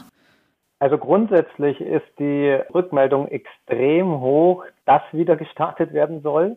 Wir haben ja äh, schon bei uns in der Studie mitbekommen, dass eben äh, sämtliche Maßnahmen, die wir jetzt so vorgeschlagen haben oder die man halt so sagen kann, hey, das könnte kommen, ja, vom bist du bereit, eine Maske zu tragen, ähm, würdest du Liquid anstatt losen Chalk benutzen äh, oder wirst du alleine bouldern gehen und gemeinsames Projektieren verzichten und so weiter. Es ist überall eine ganz große Zustimmung von 70, 80, über weit über 90 Prozent zu diesen ganzen Themen eben. Ja. Ähm, man hört natürlich auch ganz vereinzelt Stimmen, die eben sagen, boah ja, ähm, wie könnt ihr aufmachen? Da kann man nur sagen, ja, also die große Meinung ist nicht dieser Meinung, ja, die wollen wieder bouldern gehen. Und wir können nur sagen, ja, wir können versuchen, das Ansteckungsrisiko, die Verbreitung des Virus zu minimieren, auf eine extrem geringe Wahrscheinlichkeit runterzubringen, dass man sich anstecken kann. Ja. Und wenn wir das geschafft haben, dann steht aus unserer Sicht nichts, äh, nichts äh, entgegen. Und ein Großteil der Boulderkunden, also über weit über 90 Prozent, steht dann auch nichts dagegen. Ja. Mhm. Also das ist auch eine, also wirklich so, dass kriege ja so ein bisschen Rückmeldung auch von Vertical Life, was so die, die Rückmeldezahlen angeht. Und es sind jetzt schon, glaube ich, Richtung 15.000 Rückmeldungen weltweit gekommen. Also es gibt einfach diesen Wunsch, dass es auch mit Sport wieder losgehen kann. Und ich glaube, über die Bedeutung von Sport als Gesundheitsprävention müssen wir hier nicht lange reden. Da hast du, glaube ich, auch schon ne, diverse mhm. Podcasts mhm. zu gemacht. Und auf der anderen Seite folgen wir ja immer auch den Empfehlungen der Politik, der Behörden. Also es ist ja nicht so, als würden wir jetzt sagen, das, was da jetzt irgendwie bisher entschieden worden ist, ist falsch oder nicht richtig, sondern wir glauben, dass, ne, dass diese Empfehlungen grundsätzlich gelten. Daran wollen wir uns auch weiter orientieren, den Expertenmeinungen auch folgen und mit unseren Maßnahmen und Strategiepapieren eigentlich nur so vielleicht auch Entscheidungshilfen oder Lösungsansätze anbieten und sagen, schaut mal, schaut doch mal da rein, überlegt doch mal, ob das nicht auch ein Weg sein kann. So kann es auch in meinen Augen nur funktionieren. Statt einfach nur Forderungen zu stellen, wollen wir Lösungsansätze anbieten. Und wenn dann Experten mhm. sagen, nee, so geht das aber nicht, ja, dann werden wir nachkorrigieren, ist doch klar. Ja. Ähm, wie sieht es denn eigentlich aus mit dem Thema Nachverfolgung, wenn es dann wirklich einen Fall einer Infektion gibt? Also da wurde ja schon darüber geredet, okay, es gibt dann vielleicht Systeme, dass man sich vorab online anmeldet, wenn man in die Halle kommt, dass man dann irgendwo auch seine Daten hinterlässt, damit man sehen kann, okay, Juliane war von dann bis dann in der Halle, da gab es einen Fall dann in der Halle. Das heißt, ich kann dann Juliane Bescheid sagen so. Inwiefern spielt das eine Rolle? Wird da irgendwie dann, werden dann da mehr Daten von den ähm, Kletterern und Boulderern erhoben. Was sind da die Vorstellungen? Also grundsätzlich ist es ja so, dass so gut wie alle Boulderhallen über ein PC-basiertes Check-in-System arbeiten. Ne? Dort die Kundendaten ja erfasst sind, weil sie ja alle ihre Einverständniserklärung, Erstanmeldung unterschreiben mussten. Ja. Und entsprechend sind die erfasst und über diese Accounts checken die ja auch ein. Im Regelfall wird es nicht getrackt, wann die da irgendwie da sind oder wer jetzt da zu gleichen Zeitpunkt da ist und so weiter. Und es ist ja auch ein extrem ähm, sensibles Thema, wie man jetzt halt auch gerade bei dieser Tracing-App da für die äh, Corona-Nachverfolgung äh, macht. Theoretisch, und das möchte ich unterstreichen, theoretisch ist es möglich, dass man, wenn man diese Auflagen bekommt oder wenn man das eben nachverfolgen muss, dass man schauen kann, wer war zu einem gewissen Zeitpunkt in einer Halle, wo jemand anderes auch da war, der vielleicht infektiös war. Und ähm, dann könnten die benachrichtigt werden. Aber für dieses Thema muss man auch sagen, es sind nicht in allen Hallen diese Daten, dass ich jemanden informiere, also wie Handynummern, wie Mailadressen und sowas, sind ja auch nicht überall hinterlegt. Also das sind ja keine Pflichtangaben, die ich jetzt machen muss, wenn ich in eine Boulderhalle gehe. Entsprechend wird diese Benachrichtigung da auch nicht immer möglich sein. Ja. Wenn das wirklich kommt, vielleicht muss man das dann auch über so einen äh, Schrieb, äh, wie es die Schweizer machen, dann, dass man am Anfang das unterschreibt, seine Kontaktdaten hinterlegt und dann angibt, hier, jetzt habe ich eingecheckt, dann checke ich aus. In dem Bereich, wenn jemand, äh, in dem Zeitraum, wenn jemand anderes da war, bitte benachrichtige mich so ungefähr, ja. Es ist ja schon so, dass ich glaube, alle, die Software für Kletterhallen anbieten und alle Anbieter, brauche ich gar keinen namentlich nennen, es sind wirklich alle aktiv, auch Lösungen für die Boiler- und Kletterhallen zu entwickeln und sich auch eben auf alle möglichen Eventualitäten vorbereiten, sodass man das theoretisch auch immer mit Zustimmung der Kunden vielleicht leisten kann. Das sind einfach so Vorbereitungen und da warten jetzt auch alle natürlich auf die Dinge, die auch beschlossen werden hier, um das auch nochmal einzuordnen, alle warten eigentlich, dass eben zumindest auf Landesebene grundsätzlich mal grünes Licht für Indoor-Sport gegeben wird oder ein Zeitfenster genannt wird. Und dann stellen sich auch alle darauf ein, dass man nochmal dann kommunal sein Betriebskonzept oder seine Ansätze prüfen lassen muss. Aber dieser Schritt mhm. kann jetzt noch gar nicht erfolgen, weil die kommunalen Behörden sagen erstmal, solange auf Landesebene nichts entschieden worden ist, braucht ihr mit euren Anliegen jetzt auch noch nicht kommen. Dieser ah, Prozess okay. startet jetzt gerade mit diesen Außenanlagen. Also wir trudeln jetzt gerade so die ersten Erfahrungen ein, aber da äh, kann man noch nicht ganz so viel ableiten. Jetzt, wo du das Stichwort Außenanlagen sagst, lass uns da mal rübergehen.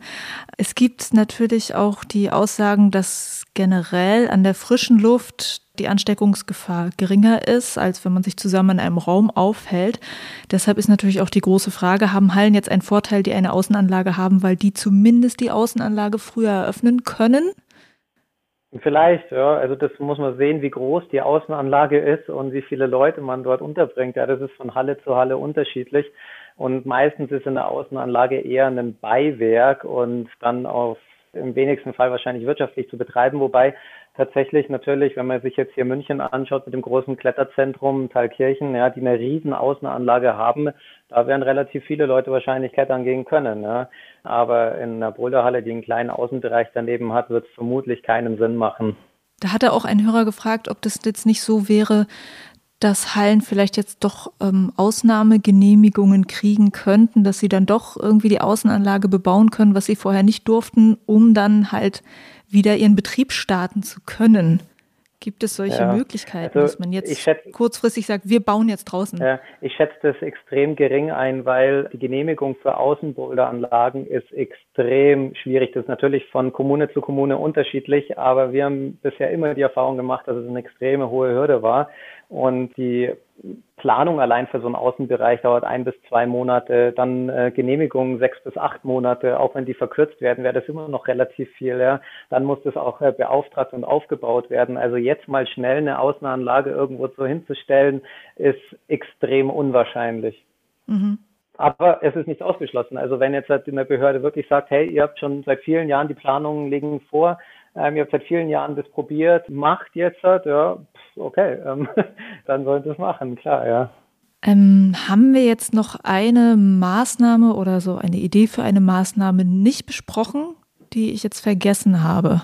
Also jetzt spontan nicht. Ich bin aber auch mit, mitunter manchmal so in einem Tunnel, weil ich jetzt seit Wochen über nichts anderes rede und über so viele Kanäle auch Informationen bekomme, dass ich auch langsam ein bisschen betriebsblind werde.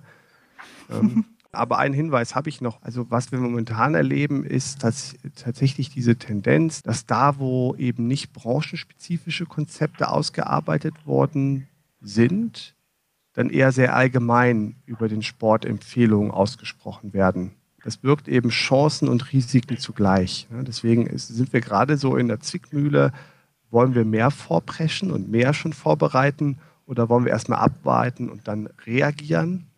Aber diese große Hürde ist eben, dass wenn allgemein Maßnahmen empfohlen werden, dann sind es eben immer diese ja, Hygieneabstand und dann oft dieser allgemeine Satz, ja, Sportgeräte sind nach der Benutzung zu reinigen, so wird es oft formuliert, reinigen heißt ja nicht desinfizieren. Und ich glaube, hier ist gerade so ein bisschen, sind alle auch so ein bisschen nervös. Was wird da jetzt wie formuliert? Was ist damit gemeint? Wie geht man da dran? Und Dass man dann am Ende tatsächlich jeden einzelnen Boulder reinigen muss, nachdem man ihn gemacht hat. Ja, so genau. Das wäre natürlich etwas, was natürlich kaum leistbar ist, sozusagen. Und deswegen geht es auch darum, gute Lösungen in der Hinterhand zu haben und eine gute Argumentationsgrundlage warum man das eben, aus welchen Gründen, warum das nicht notwendig ist. Ne? Und da darf man ja auch nicht vergessen, dass selbst unsere Bundesregierung noch vor wenigen Tagen auf Facebook es ganz klar auch verbreitet hat, dass eine Desinfektion von Oberflächen außerhalb von dem medizinischen Bereich nicht notwendig ist und nicht als notwendig erachtet wird. Mhm. Aber man muss eben sehr, sehr vorsichtig gerade agieren und planen und gucken und abwarten, um da jetzt auch nichts Falsches irgendwie zu machen. Ja. Ja, oder was zu kommunizieren, was dann nicht durchsetzbar ist am Ende. Ja, also generell wird es definitiv, wenn es irgendwann das Go gibt für Indoor-Anlagen, was ich mir gut vorstellen kann, in den nördlichen äh, Bundesländern oder NRW eben relativ schnell kommt, ja, in südlichen vielleicht ein bisschen später. Ähm, wenn es den Startschuss gibt, dann wird es ziemlich schnell konkrete Details geben, die wir dann natürlich auch möglichst schnell ausarbeiten und kommunizieren werden. Ne? Das ist vielleicht so der entscheidende Punkt. Wir sehnen uns alle danach und jeder Boulderer ist heiß drauf, wieder bouldern gehen zu können. Ja, in dem Fall müssen wir einfach, sind wir, ja, müssen wir ein bisschen äh, warten, was die Politik sagt eben. Wenn es dann tatsächlich das Go gibt, dann kann man ganz konkret drauf eingehen und kann ganz konkret mit dem Ministerium dann auch besprechen, wie das jetzt in einer Boulder- oder Kletterhalle losgeht. Ja. Und ihr habt dann im Prinzip alle möglichen Szenarien euch schon mal überlegt und seid da vorbereitet. So. Genau. Ich würde dann, wie gesagt, ähm, nochmal die Hörerfragen durchgehen. Ich denke mal, einiges haben wir jetzt irgendwie schon besprochen.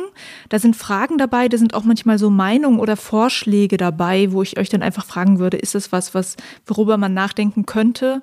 Oder denkt ihr schon darüber nach?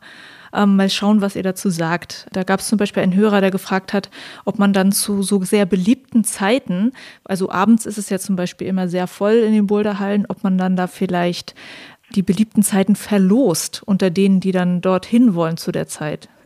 Ist das etwas? Ja, also wie Christian und äh, ich ja vorhin schon gesagt haben, also das muss jede Halle selber entscheiden dann am Ende. Ich für meine Seite würde sagen, Losverfahren ist natürlich für alle die ungerecht, die dann lange gewartet haben oder sowas. Ich glaube, dass eine Ampel, ein, eine Anzeige, wie viele Leute gerade in der Halle sind oder wie ausgelastet gerade die Halle ist, ähm, macht es Sinn, dass ich komme, wie lange ist die Warteschlange, dass solche Informationen, die ich über die Webseite ähm, relativ zügig kommunizieren kann, dass ähm, wenn ich diese Informationen verfolge und dann erst komme, wenn das auch passt eben, dass das ein vielleicht sinniger Weg ist. Ja, aber es gibt viele Möglichkeiten und vielleicht äh, wird auch irgendwer ein Losverfahren machen. Ja, ähm, mhm. äh, der Fantasie sind da keine Grenzen gesetzt. Ein weiterer Vorschlag war gewesen, wäre es denkbar oder eine gute Idee, wenn man Kurse zum Thema Bildering macht und Crashpads verleiht? Also wäre das einfach eine Möglichkeit für Trainer oder für Hallen Geld zu verdienen mit Verleih und mit Kursen für Bildering? Also ich glaube, soweit habe ich jetzt noch nicht gedacht. Ich glaube, da bewegen wir uns ja auch außerhalb von unserem Kerngeschäftsfeld, für das wir uns vielleicht auch aufgestellt haben, für das wir uns Unternehmen versichert haben. Aber man kann sich bestimmt auf solche Dinge einstellen und, und Lösungen entwickeln, ja kann sein. Man muss halt nur gucken, wo ist das wiederum innerhalb der Städte auch erlaubt und gewünscht. Ne? Weil wenn jetzt alle an irgendwelche Hauswände ziehen mit Crashpads, dann kann ich mir vorstellen, dass irgendwann da auch die entsprechenden Ordnungsbehörden einschreiten und sagen, hier, so geht es nicht. Dann gesetzt dem Fall, dass man das mit der Stadt auch abgesprochen hat. ja, keine Ahnung. Aktuell ist es ja noch eine sehr kleine Community, die das betreibt und Hey, zum Thema Crashpad-Verleih ist halt so ein Thema, man muss sich ja auch erstmal die Crashpads anschaffen und damit ein großes Invest machen. Dann muss man sie sinnig verleihen und auch so verleihen, dass sie dann nicht ähm, völlig zerstört wieder zurückkommen oder sich da äh, Sachen überlegen. Das wäre ein Bereich, den man sich auf jeden Fall neu anschauen müsste. Ich glaube, mhm. die meisten, ich glaube, die wenigsten haben sowas aktuell, ja. Okay. Und wir haben ja momentan auch eine, immer noch eine, eine, Entwicklung in Europa, wo, wo ja auch davon abgeraten wird, jetzt groß zu reisen oder nochmal irgendwelche besonderen Gebiete aufzusuchen. Ich glaube nicht, dass wir auch aus einem verantwortungsvollen Denken oder verantwortungsbewussten Denken jetzt auch noch irgendwie sagen, jetzt verleihen wir aber Crashpads, damit wir das wieder so ein bisschen, dieses Reisen da wieder so ein bisschen anfeuern, weil solange mhm. da auch noch zu viele Grenzen zu sind und grundsätzlich ja davon abgeraten wird, wollen wir da auch nicht gegen die, sag mal, Empfehlungen der Experten und der Regierungen steuern und arbeiten. Alles klar. Dann hatte ein Hörer so eine Frage, oder es ist, äh, glaube ich, eher so eine Art Denkexperiment, was er angestellt hat. Er fragte sich so, ob vielleicht Klettern ja weniger gefährlich ist, weil die Menschen sich ja eigentlich in größeren Entfernungen zueinander aufhalten, dass wenn ich vier Meter, fünf Meter oben einen Virus ausatme, dann hat es ja relativ wenig Einfluss auf die Person da unten. Oder wie weit bewegt sich das Virus denn in der Luft und könnte die Person unten gefährden? Und welchen Einfluss hat ein Windstoß darauf, wie der Virus sich dann in der Halle um ihn herum verbreitet und irgendjemanden gefährden könnte. Also so ein bisschen, ich habe versucht, mit ihm hin und her zu schreiben, worauf es hinausläuft und so ein bisschen darauf ist vielleicht Klettern, Seilklettern weniger gefährlich als Bouldern. Ich glaube, das sollten aus meiner Sicht die Experten und Virologen beantworten. Also da, glaube ich, können wir auch keine richtige Auskunft geben. Ja. Christian hat es ja vorhin schon gesagt, die die Studien oder die Aussagen vom RKI oder so zu ähm, dem Virus, wie er sich in der Luft verhält, eben. Mehr kann man da eigentlich nicht sagen, ja. Dann gab es noch eine Frage dazu, wie Sektoren dann beschraubt werden und wie sichergestellt wird, dass da auch wirklich mein Schwierigkeitsgrad mit dabei ist. In Klammern, ich dachte dann noch, kann man vielleicht Sektoren machen, die halt nur ein oder zwei Schwierigkeitsgrade haben, dass man sich sozusagen komplett in einem Sektor austoben kann, weil es halt nur mein Zeug ist. Ist das irgendein Konzept, was machbar wäre? Na, das ist natürlich sehr, sehr schwierig, weil dann kann ich ja nur ich dort Gas geben und niemand anderes dann nach mir oder sowas, ja. Es geht eher in die Richtung, dass du versuchst halt an jeder, wie es vorhin auch schon gesagt hat, an jeder Wand möglichst alles abzubilden. Aber es ist vollkommen klar, dass du auf seiner geneigten Platte dir sehr hart tust mit einem extrem schwierigen Boulder und in einer sehr steilen Wand keinen 4A super leichten Boulder durchschrauben kannst. Ja. Die Wände werden immer ihre Vorgaben auch machen durch ihre Steilheit und ähm, Begebenheit und die Routenschrauber werden das dann entsprechend einschrauben. Aber grundsätzlich ist es so, glaube ich, dass einfach die Hallenbereiche besser optimal ausgelastet werden, indem es möglichst an jeder Wand möglichst alle Schwierigkeiten gibt. Dann noch etwas, was von ähm, ja, mehreren Hörern, Hörerinnen angemerkt wurde. Die haben, glaube ich, die Umfrage alle ausgefüllt und wenn man die ausfüllt, also entsteht vielleicht der Eindruck, dass alles, was da steht, etwas ist, was dann am Ende auch umgesetzt wird. Also alle Maßnahmen, die dort vorgeschlagen werden. Und die haben gefragt, ist das nicht ein zu viel an Maßnahmen? Macht das überhaupt alles Sinn? Ist alles überhaupt nachgewiesen, dass die alle Sinn machen und in diesen Paketen nötig sind? Also ich denke mal, wir haben das schon so halbwegs die Antwort von euch gehört, dass nicht diese Umfrage, was dort abgefragt wurde, das ist, wie es dann auch letztendlich stattfinden wird. Vielleicht das nochmal äh, zum ja, Einordnen zu sagen, ja? Ja. Ja, also zunächst erstmal ist das ja nicht die Umfrage von der Boulderwelt oder von jetzt Climb and Klettersport, sondern das ist eine Umfrage, die Vertical Life irgendwie ins Leben gerufen hat, die über ein sehr großes globales Netzwerk verfügen. Und der Hintergedanke war wirklich mal alle denkbaren Szenarien abzufragen oder nicht alle, aber möglichst viele und diese Informationen eben auch allen Kletterhallen und allen Verbänden zur Verfügung zu stellen, um dann auch Rückschlüsse zu ziehen oder die Möglichkeit zu bieten, Rückschlüsse zu ziehen.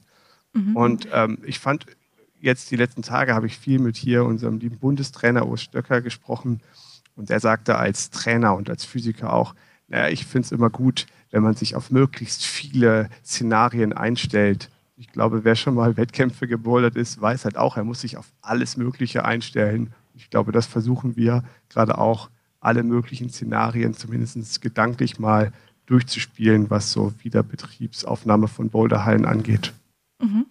Und du hattest auch gerade angesprochen, diese Daten, die Ergebnisse werden in Hallen zur Verfügung gestellt. Und da fragt auch ein Hörer, warum wurde denn da in der Umfrage konkret gefragt, was ist deine Halle plus was ist deine zweitmeistbesuchte Halle? Ist es ja. so, dass diese Daten dann konkret dieser Halle gegeben werden, damit sie für sich quasi auswerten kann, ach, das ist jetzt konkret das, was meine Kunden gesagt haben? Ja, genau, das ist die Idee davon, dass okay. die Hallen wirklich ihre Ergebnisse auch bekommen ne, und damit vielleicht nochmal auch ihr individuelles Konzept oder ihre Ansätze nochmal überdenken können oder anpassen können. Mhm. Okay. Dann äh, hier auch nochmal zwei Fragen zum Thema Selbsterklärung. Da waren auch Leute, die gesagt hatten, wäre das etwas, dass man immer so eine Selbsterklärung schreibt, aber wie gesagt, das ist ja auch etwas, Das äh, weiß man erst, äh, wenn gesagt wird, unter welchen Bedingungen können jetzt die Indoor-Sporthallen wieder aufmachen.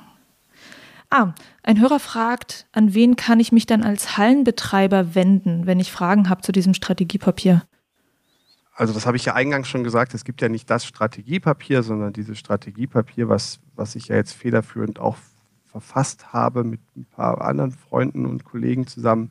Das war ja eine Grundlage für die Verbände und ich glaube, das wäre auch vielleicht in, in, in Deutschland immer noch so die erste Adresse, an die ich mich wenden würde, so, ne, je nachdem mal DAV oder, oder Kletterhallenverband anfragen, was die eigentlich machen.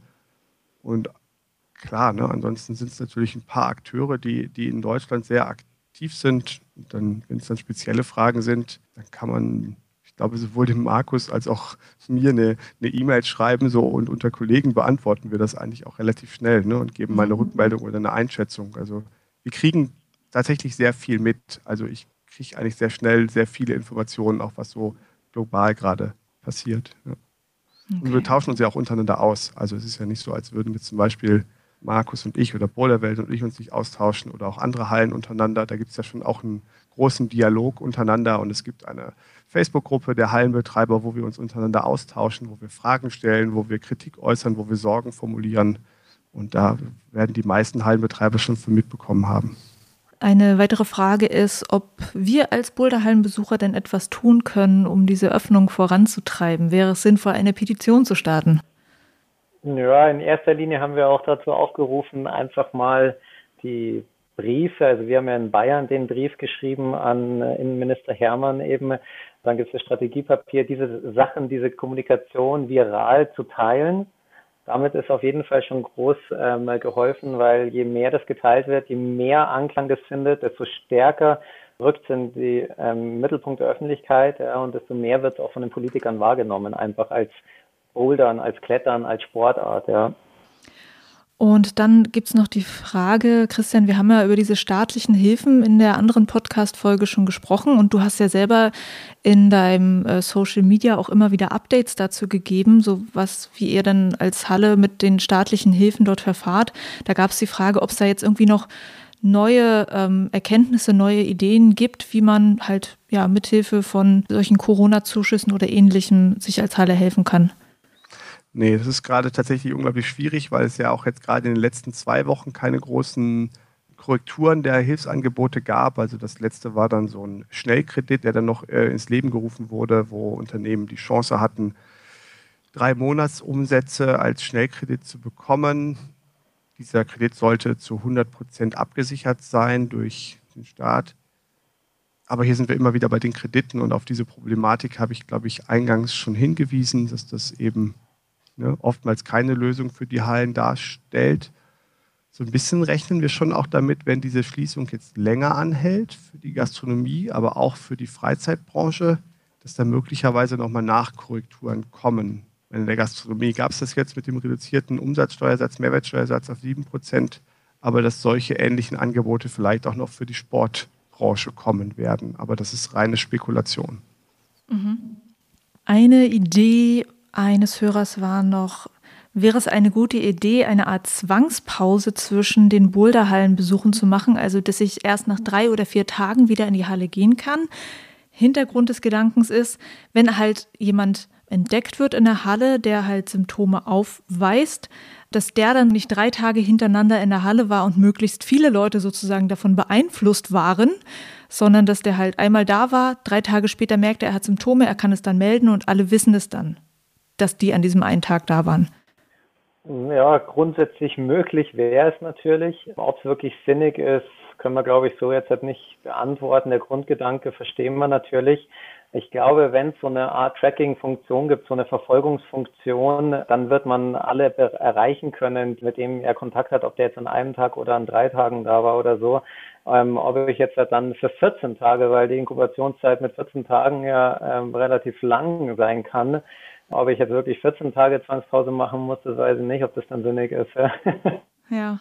Ich glaube, hier hoffen wir grundsätzlich, wie alle Bereiche, auch weltweit, auf andere Testmöglichkeiten, schnellere ne, Tests und auch dieses Antikörpertests. Also ich glaube, das sind auch so mal grundsätzlich Gedankengänge, die wir nicht spezifisch für die Kletter- und Boulderhallen denken, sondern die eben übergeordnet alle für gesellschaftliche Lösungen andenken. Und wenn es da irgendwie Entwicklung gibt, dann wird sich das auch positiv für, für uns auswirken. Ja.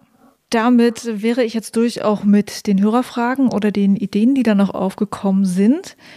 Und ja, würde euch dann zum Schluss gerne das Wort nochmal übergeben, wenn ihr zum Schluss noch äh, irgendwas habt, was sozusagen rausgehen soll an die Leute, die dann hoffentlich bald auch mal wieder eine Halle von innen sehen. Also wenn ihr da noch was habt, dann bitte jetzt. Ich glaube, wir können uns einfach nur bedanken für den ganzen Support, den wir gerade bekommen. Ne? Das ist schon ein Wahnsinn, dass wir diese Community hinter uns haben und dass es diese Community gibt. Das ist etwas, wofür wir sehr dankbar sind und wo wir nicht oft genug und laut genug Danke sagen können. Und was mich auch irgendwie wirklich auch sehr zufrieden macht, ist, dass es so diesen großen, breiten Dialog unter, innerhalb der Kletterhallenbetreiber gibt. Das ist auch nicht selbstverständlich, weil wir ja auch manchmal auch in einem Wettbewerb irgendwie zueinander stehen, aber davon ist jetzt gerade nicht viel zu spüren. Wir teilen unsere Informationen, wir tauschen uns aus und das fühlt sich schon einfach auch gut an. Ne? Und das, ähm, ja, da auch dafür ein Riesendank. Ja. Ja, mit den Worten ähm, ist natürlich schön aufzuhören. Also nochmal auch von unserer Seite, von meiner Seite ein großes Dankeschön an alle, die hier so toll unterstützen, die ihre Hallen so toll supporten. Das tut gut und habt noch ein bisschen Geduld. Es wird hoffentlich bald weitergehen. Wir sind bereit, wenn es dann soweit ist. Wir haben viele Möglichkeiten, um die Politik hier jetzt auch noch zu beeinflussen, beziehungsweise mit ihnen einen Weg zu gehen, wie wir einen Lösungsweg finden können und wie wir dann aufmachen können. Seid noch ein bisschen geduldig, es wird hoffentlich bald wieder losgehen. Und dann treffen wir uns wieder zum Bouldern mit dem nötigen Mindestabstand natürlich. Ja, ich hoffe doch, dass wir da bald mal eine positive Nachricht hören und wünsche euch bis dahin alles Gute und danke fürs Gespräch. Ja, danke dir, Juliane. Danke, Juliane. Dankeschön an Christian Pupin und Markus Grünebach. Und wie schon gesagt, die Links zur Folge findest du in den Show Notes, also diese Ideensammlung, die man bei Vertical Live findet und auch die Umfrage. Und ich würde zu diesem Thema auch gerne noch von dir wissen, was geht denn gerade bei dir? Bist du in einem Bundesland, in dem es schon wieder losgeht mit dem Klettern und Bouldern?